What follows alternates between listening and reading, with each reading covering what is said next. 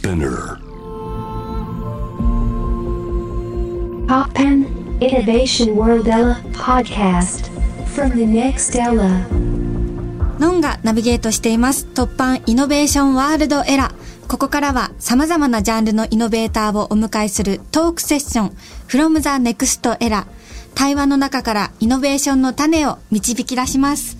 今回お迎えしているのはミュージシャン、俳優の渡辺大地さんです。どうもよろしくお願いします。ます。はいこの度はありがとうございます。こちらこそよろしくお願い嬉しいです。す。えー渡辺さんにはあの、はい私の撮った映画リボンに出演していただいていていやそうなんですよ本当に物語のキーとなる公園で出会う男っていう その説はあり どうもがとうございましたありがとうございましたいやすごいなと思ってなんかいろんな活動をされててそれがいろんなことをやられてるからこそできた映画になってるんじゃないかなと思ってすごい大切な作品に参加させてもらえたなと思ってます。ありがとうございーます。嬉しいありがとうございますうすごいなと思って。わー嬉しいですね私も本当に渡辺さんにやっていただけてめちゃくちゃ嬉しかったですありがとあうございますいやいやいや。と渡辺さんとははい。今の清志郎さんの「なにわサリマンション」のフェスでそうですねあの。初めてお会いして、うん一緒にインタビュー受けたりとかしてああましたよねそうですよね。若手が僕 僕らだけだったっていうかなんかいやもう本当にかっこいい大好きな大先輩たちばっかりの中で、はい。すごい光栄なことでしたけど、うん。緊張してたんですけどめっちゃ素敵でした。あ本当ですか、はい。ありがとうございます。楽しかったです。いや本当楽しいイベントでしたね。なんか。楽しかったですね、うん、であののんさんもキラキラがえぐかったですね。キラキラしてました？はい、僕は袖からしか見れなかったんですけど、はい。かっこいい背中でした。えー。ちょっとお客さん、あの、客席側から見たかったなっていうのはありますけど、ありがとうございます。すごいキラキラしてました。あ嬉しい。なんかそこで初めて出会ってでなんかあの帰り際にまたどこかでみたいな感じであああの言っていただいてたんでなんかそれを鵜呑みにしてて。うん。それでこうその映画でオファーさせていただいたんですけど めちゃくちゃ嬉しい。いや、めちゃくちゃ嬉しいですね。言ってみるもんだなと思いました。いや、でもあの、うん絶対また仕事したいなと、あの、本当に思ってたんで、なんかあ嬉しい叶って、あの、嬉しいです。ありがとうございます映画のお話や後半たっぷりとさせていただきたいと思います、はい。えー音楽についてもお聞きしたいんですがはい。渡辺さんはバンドで活動されてましたよねあそうなんですよね。クロネックチャリシーで、はい。あのあありがとうございます。そうなんですよ。どんな感じでバンドを始められたんですか？いや本当にもう僕は中学生までは自分の好きなものとかをはい誰とも、共有できずに、あのずっと一人でまあ小説書いてみたり、はい曲作ってみたりなんか自分でできること何かなっていろいろやってでもすごい寂しかったんですけど、まあ、そんな中で高校に入った時に今のバンドメンバーにこう誘われてああのもともと僕以外のメンバーはバンドやってたんですよ。はいはい。でボーカルを探してるから渡辺なんかおもろいことやってくれやみたいな感じではい。急遽歌うことになったっていう感じです、そうなんですね。そうなんですよ。でもそれが本当に自分の中では革命的だったというかはい人と何かを作る喜びっていうのをバンドに教えてもらえたというかそれまでずっと一人だったんで、はいはいあ人となんか一緒になんか作ってるってすげえ楽しいことだなっていうのをバンドを誘ってもらえて知ったというかでわなんか人となんか作る活動っていうかねそういうのをしたいなっていうふうに思ってでバンドは本当は一回ライブしたらもうやめるつもりだったんですよ。そうなんですか？そうなんですよ。地元の祭りかなんかでライブやらないかっていうのがあオファーがあったんで、はい。それ出るために組んだみたいなとこがあったんですけどあでもやってみたらめちゃくちゃ楽しいやんけみたいな話になってあはい。でじゃあもう一回このメンバーでややってみるかみたいな話してるうちにはい。なんか10年ぐらい経ったみたいな感じでした。そうなんですか、はい。えー、すごすごい素敵ですよね。のんさんもね音楽めちゃくちゃやってるじゃないですか。うんすごいなあと思って。それこそ清志郎さんのイベント出させてもらった時に、はい。帰りに CD をくれたんですよ。はい。あのベビーフェイス、はいベビーフェイス。あのそれ聞いてめっちゃこのライブを見たかったなと思うぐらいなんか本当ですか？あ嬉しい。やっぱこう自分で作られてる曲をやってる時さらにキラキラが増すっていうか。本当ですか？憧れてっていう曲好きでした。あの本当ですか？あこの曲なんかすごい入ってくるなと思って、はい。クレジット見たら、はあやっぱのんさん自身で作ったやつなんだと思って。いやわかんないけどなんかちょっと空気変わるんすかね。あ言葉言葉をこう発してる人の体内から出てる感じがするっていうか、なんか本当に聞いてくださってるんですね。あありがとうございます。なんか渡辺さんはどういう音楽に触れてきたんですか？もうちっちゃい頃から家で親も弟とかお姉ちゃんも音楽好きだったんで。あそうなんです音楽一家なんですね。いやおうん。音楽好き一家なんですね。そこそこにというか。そこそこに。でお姉ちゃんの彼氏みたいなのが置いてった CD とかをはい聞いて、うんなんかちっちゃい頃はなんかそうお姉ちゃんが年上と付き合ってたんでなんかそういう影響なのかなと思うんですけどだから小学校ぐらいの時に、はなんか80年代のなんかこうブルーハーツとか、はい。T ボランとかゆらゆら帝国とかなんか、い、ろいろなバンドがなんか CD あったんですよ。小学生の時にもうでうすね。育まれてたんですねそういうバンドのロックみたいなのがそうですね。あでもあのもちろんロックだけじゃなくて小学生の時は SMAP が本当に大好きで、あファンクラブも入ってたんですけあど。ファンクラブ入ってたんですか？すごい。ガチファンですね。いやそうそう。いやでも全然バンドも聴くし、うん。あのポップスも好きだしっていうので何でも好きだったんですけどあ親はクラシック好きだからクラシックも聴いてたしっていうので何でもよかったんですけど。とにかくだからジャンルっていうよりは例えばロックでもはい。J p o p でもなんかこれは好きだなとかはい。これは同じロックって言われてるものでもはい。これはなんか違うなとかってあるじゃないですか。あはい。そうやって音楽を掘っていく中でパンクロックが好きだなとか、はい。ブルース好きだなって思ってもじゃあパンクロックだったら何でもいいわけじゃないっていうかあそうですよね。パンクロックって書いてるバンドでもなんかこれはあんまりだなっていうのに気づき始めるっていうかうん。じゃあ僕は別にパンクロックが好きなわけじゃなくてはい。自分の中に好きな音楽っていうのが多分あるんだろうなって思い思うようになって、同じポップスでもどういうものに惹かれるんだろういや僕が惹かれてる共通点って何なんだろうとかって思ううちにほ掘るのが楽しくなっていってはい。でも結構中学生の時って一番吸収したい時ですよね。なんかいろいろそうですね知りたいっていう気持ちが一番強い。寝る間も惜しんでなんかそういう知らないのが悔しいみたいな時期だったなと思います。なるほど。で学校の誰よりも詳しくなる詳しくなりたいみたいなな 気持ちになってたような。あなん影響は何だったんですか？557188あさんですかね。ーあそうなんだ。友達が55のコピーやろうって言ってきてくれあてー。そこからなんか音楽だみたいにのめり込んできました。だからベビーフェイスの時も元55のチリヌルオワカのユウさんとアッコさんに作っていただいたりとかしてはいはい。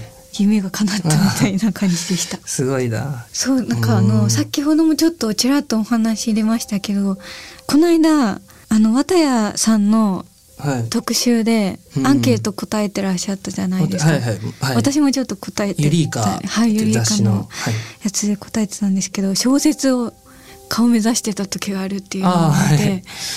小説書いてらっしゃっいやもう本当お遊びというかはい。あれですけど、小学校の時ははい。もうずっと書いてました、なんあかペンダコが潰れて書けなくなったらもう小指と親指で書くみたいな。あの人、中指にできるんですけど最初にペンダコが。あそうですね。無理だで人差し指で書くようになって次薬指で書いてえー。最後小指で書い小指と親指で書いてます。すごい集中力ですね。のめり込むんですね。ただ好きだっただけで面白いもん書いてたかどうかは分かんない初めて聞きましたその薬指と小指にペンダコがそうそうそう。何でもよかったんですよ。こう物語を作りたかっただけで。は最初長編小説を書いてたんですけども無理っていうかい1年がかりっていうか、あまあ小学生の時は長編と思ってたけど、はい。いわゆる中編ぐらいのものを書こうとしても、あはい。やっぱ小学4年生5年生あたりま丸々かけて書くみたいな感じになっちゃってたんですごい。もうそれで結構疲れ果ててしまって。小学生の時の1年ってめっちゃくちゃ長いめちゃくですかちゃ長いですけどそれをなんか全部使ってしまったみたいな。それで結構やられて6年生になってから短編小説を書くようになったんですよ。はい。それがどんどん短くなって中学生に上がった頃にあなんか歌とか、はい。あ詩でいいな詩がいいなみたいになってどんどんどんどん短くなってってはい。歌だったら下手したら1日1曲書けるんじゃないかみたいなんでおー。1年であのそれこそ100曲200曲作ったりして、えーあなんかす面白いなみたいな。いやでも誰に聞かせることもなかったですけど。そういう遍歴があるんですね。残ってますかそういう書いたものたちって。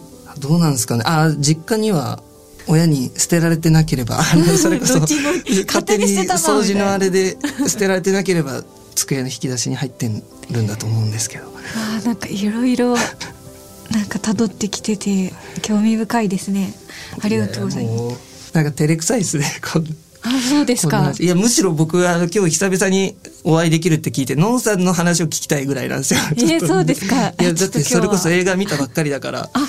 どういう思いで今やってんだろうっていうかじゃあ後半にちょっとじっくりと。あそうそうですねで俳優活動についてもお聞きしたいんですがまず音楽でバンド始められてからあの役者さんのお仕事になっていったかと思うんですけど、はい。どういう感じですか？なんかもう本当にもういろんな縁とはい。自分の自分の持ってる運で今ここにいるなと思うんですけどはい。最初小説書いてる中で脚本チックなものを書いてはい。あ弟と一緒になんか親の前で披露するみたいなああおままごとの延長みたいな感じでそういう遊びが好きだったんですけど。あはい。でバンド誘高校で誘われる前はその映像の大学に行こうと思ってて。あ美大に行かれて映像学科。あそうなんですよ。であの映画志望だっていうのはあのメンバーと出会った頃から言ってたんですけどはい。まあもともと撮るいや僕はなんかあの本当勉強したかった。映画の勉強をしたかったっていうだけではあその頃どうやって考えてたっけな。なんかこう音楽あバンド誘われてもう最高だってなって、はい。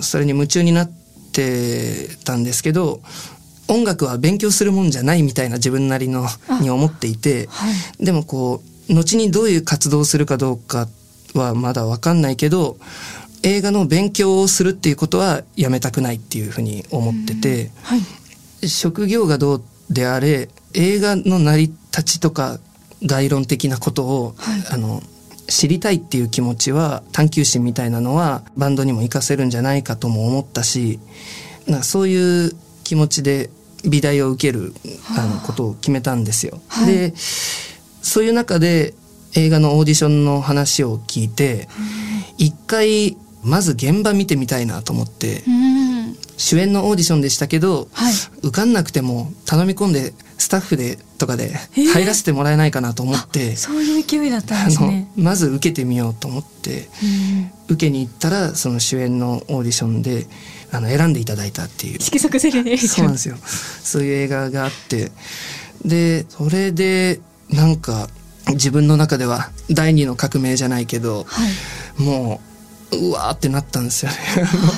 まあ自分じゃないものをというか自分がああしたいこうしたいっていうんじゃなくて自分じゃない何かについてすごく考える時間っていうのがはい自分の中ではあのすごく楽しくてうんあの刺激的だったんですよ。今までちっちゃい頃から一人で黙々とこそこそ、えー、と脚脚本とかそういう小説みたいなのを書いてたのになんかこう初めてこう求められて何かをやってる感じっていうああの気がして、うん。あのだ求められて表現をしているっていうことにすごくこう刺激をもらったというかあはい。こんな自分でもなんか求められることがあるのかもって思えてはい。なんかそれからその色則を見ましたとか言って、はい。こ役者のオファーいただいたりしたら、そういう縁は大事にしたいなと思うようになって、はい。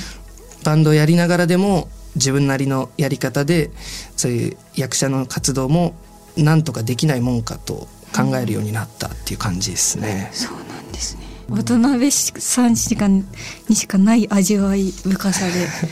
いやほいやあみみみ見まし見たんですか？あはい素敵でした。あ本当ですか？ああありがとうございます。照れくさいです。何にもただ無我夢中だったっていうだけなんですけど。でなんか本当まあ気づいたらこういう形にななっていたなと思うんですけど。でもなんか一つ一つの仕事はもう全身全霊でやろうっていうことだけは思ってやってますけどなんか不思議だなと思っていろんな人の縁で今ここにいるなっていう感じですね。そうなんですね、はあ素敵ですではこの後一曲お届けした後も、はいえー私たち二人が出演する映画「リボン」についてお話ししていきたいと思いますよろしくお願いします。突版イノベーションワールドエラーノンがナビゲートしています今回の From the Next Era は渡辺大地さんをお迎えしていますよろしくお願いしあよろますしくお願いします。えーここからは渡辺さんが今ご活躍されているステージの扉を開けた突破ストーリーとともにこれからの活動についてお話を伺っていきたいと思います。あさあ、えっと、まずはですね映画のリボンにはいはいついてから、いやーすごいですよね。私がノンがですね、はい。脚本監督主演を務めました、うん。公開は来年の2月25日金曜日、うんテアトル新宿他でロードショーとなります、えー初めての劇場長編を監督させていただいたんですけどコロナ禍で生まれた作品で ありがとうございます、はいそうですよね。いやー、いよいよですね。いよいよですねいやめっちゃ楽しみ。本当ですか？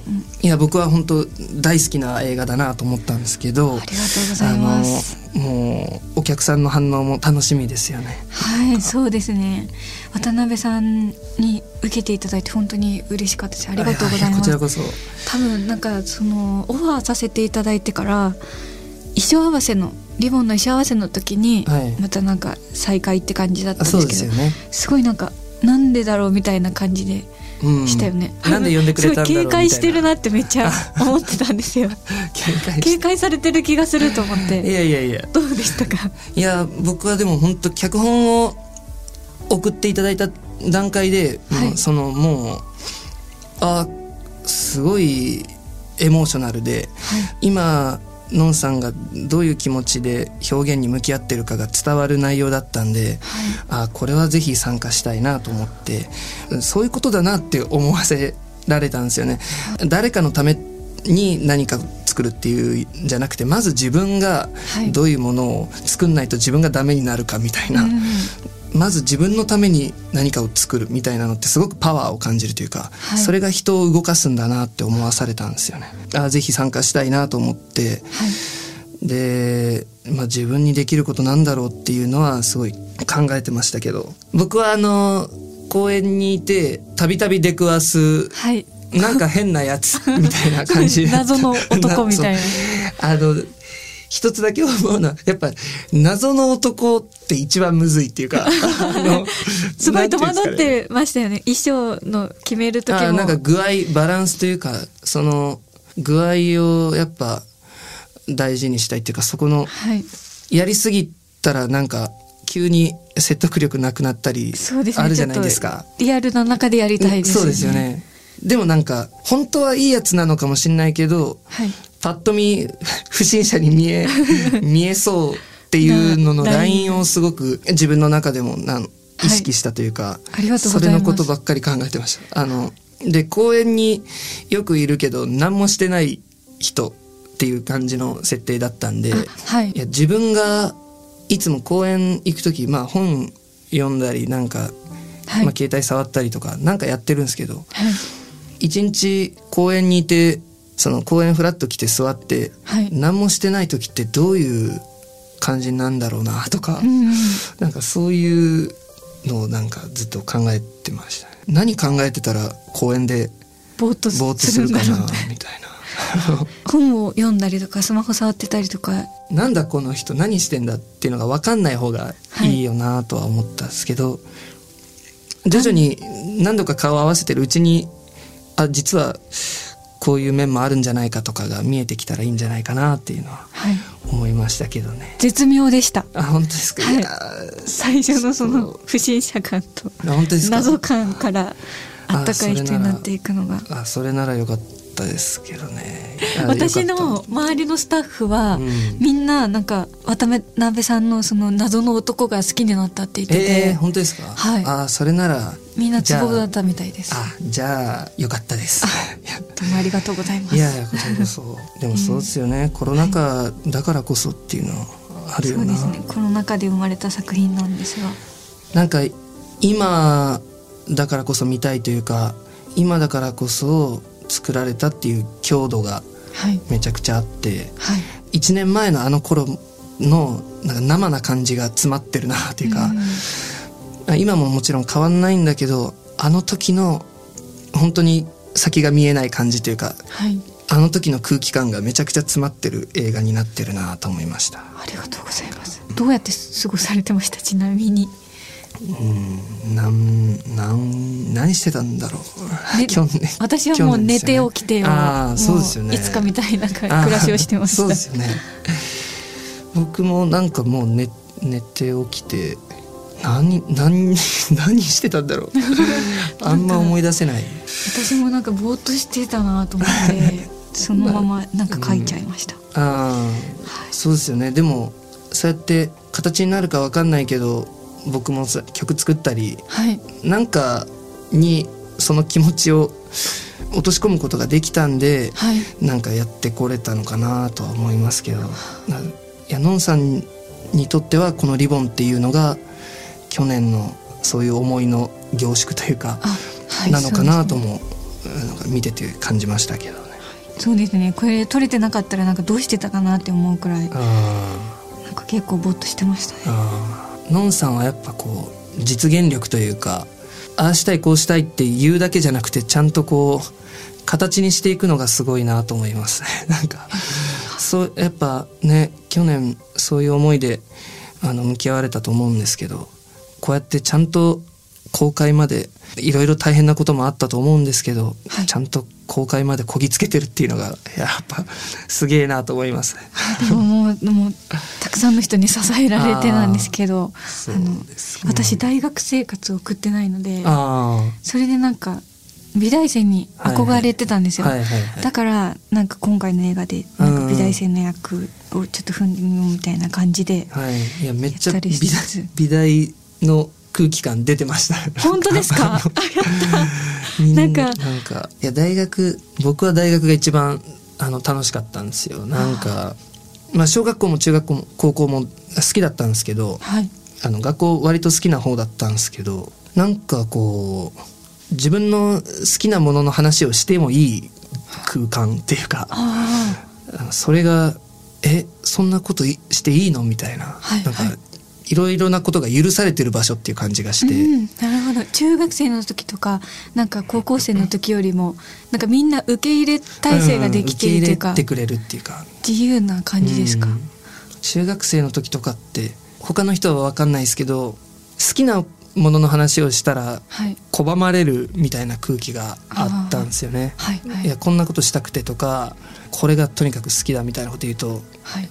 知らんしみたいな。あー。なんていうんですかねちょっと惹かかれるかれるというかはい。なんかあダメなんだみたいにうん。思ってたんですけどそういうことが許される場所っていうのはなんか自分の中では特別な場所だったなと思って。でその美大の空気感がすごい溢れてて。えー。でだからいや本当に今美大生の方は本当に辛い思いをたくさんしたでしょうね。まああのまあ美大に限らず、うん。もうスポーツでも何でもどんな活動をしてる人でもこのコロナでやっぱ学生は特にうん。苦しい思いしたんじゃないかなと思って。そうですね。1年とか2年っていう学生の時って。ででかいっすよね。そう思う社会人になって思うけど、こ自分の2年と学生の方の2年と全然違うんだろうね。いや本当に。でも今の学生がどういう思いかっていうのは想像することしかできなかったんですけど、はい。この映画を見てなんか分かった気になれたのが嬉しかったですね。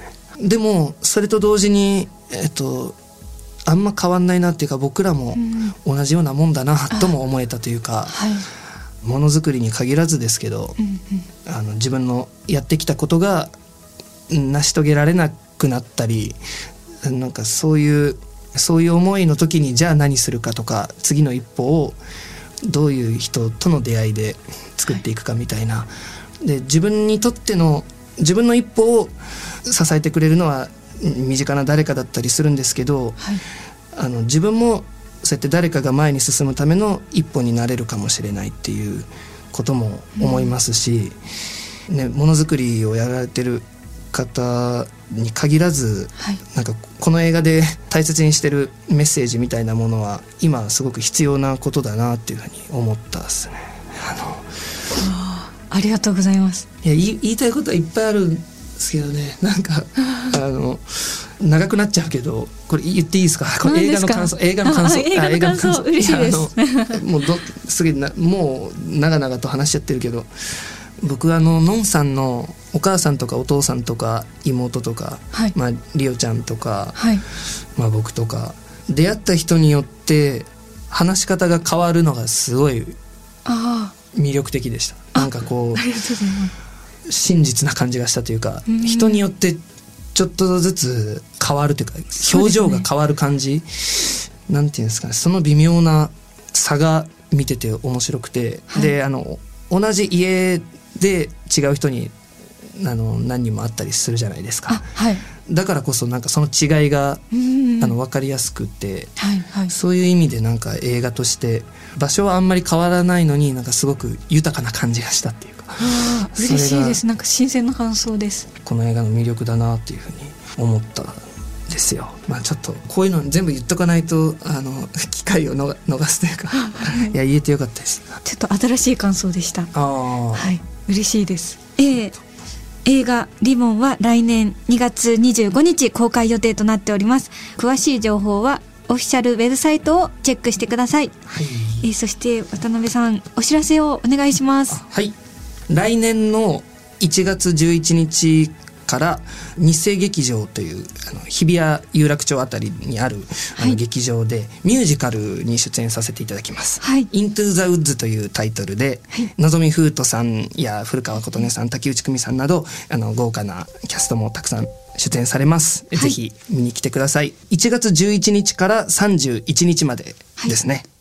はい、楽しみですね。チェックしてくださいああ、イントゥザウッズ映画化もされてましたがあーそうなんですよすごい楽しみです。パン屋の男を渡辺さん演じられるんですよね。そうですそうです楽しみですね。はいえーさていろいろとお話を伺ってきたのですが、はい最後に様々な活躍を続ける渡辺大地さんがあらゆる壁を突破して今活躍されているステージの扉を開いた突破ストーリーを教えてください。あのいやあのね自分みたいな本当あの何にも取り柄のないような人間がやっぱこうやって今、い、ろんな活動できてるのは、はいやっぱ本当に人の縁というか、うん。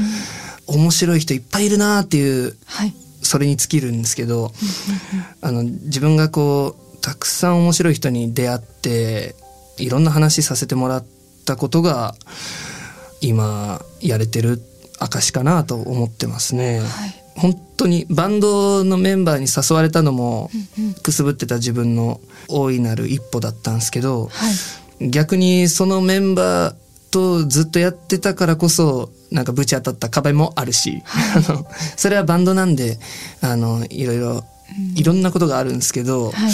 本当にメンバーのことは大好きでで大好きだからこそ壁にもなるというか、いライバルでもあるんで、なんかそういうまあそういうことだったり、はい。まあ、いろんな人との出会いでやってきたのかなと思いますね。なるほど。すごいなんかやっぱり探求心、知りたい欲がすごくすごいから、なんかその、それがいろんなここでなんか 興味深いです。ありがとうございます。いやーこちらこそ。えー最後に渡辺さんを支えた勇気づけた一曲を選曲していただきました。はい。なぜこの曲を選ばれたんですか？いやなんかこの突破ストーリーとかって考えてる時にあーなんかいろいろあったなと思って、一番それこそバンドで揉めてる時期もあったんですけど、はい。まあ仲いいからこそてか音楽みんな好きだからこそなんですけど、ぶつかったりしてる時に、はい。あのもうあやっぱ音楽好きでよかったなって思わせてくれた一曲がありまして、はい。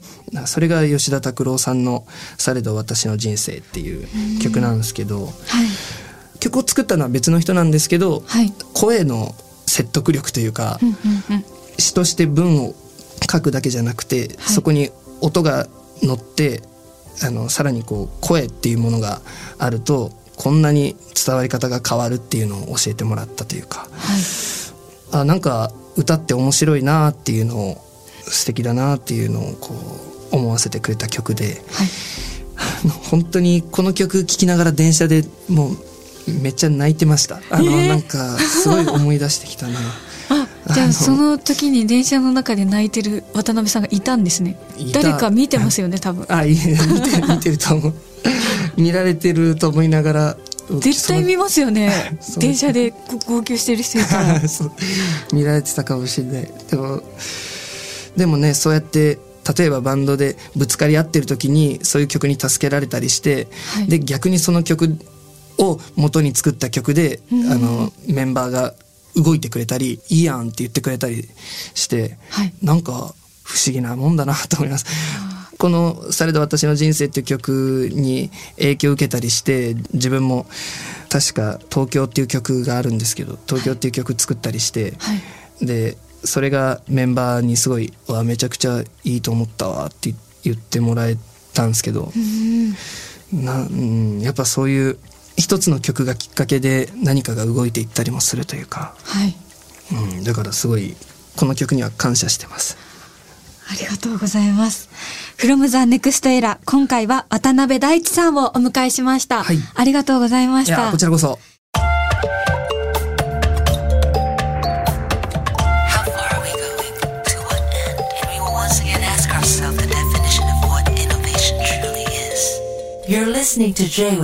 Innovation World Era podcast.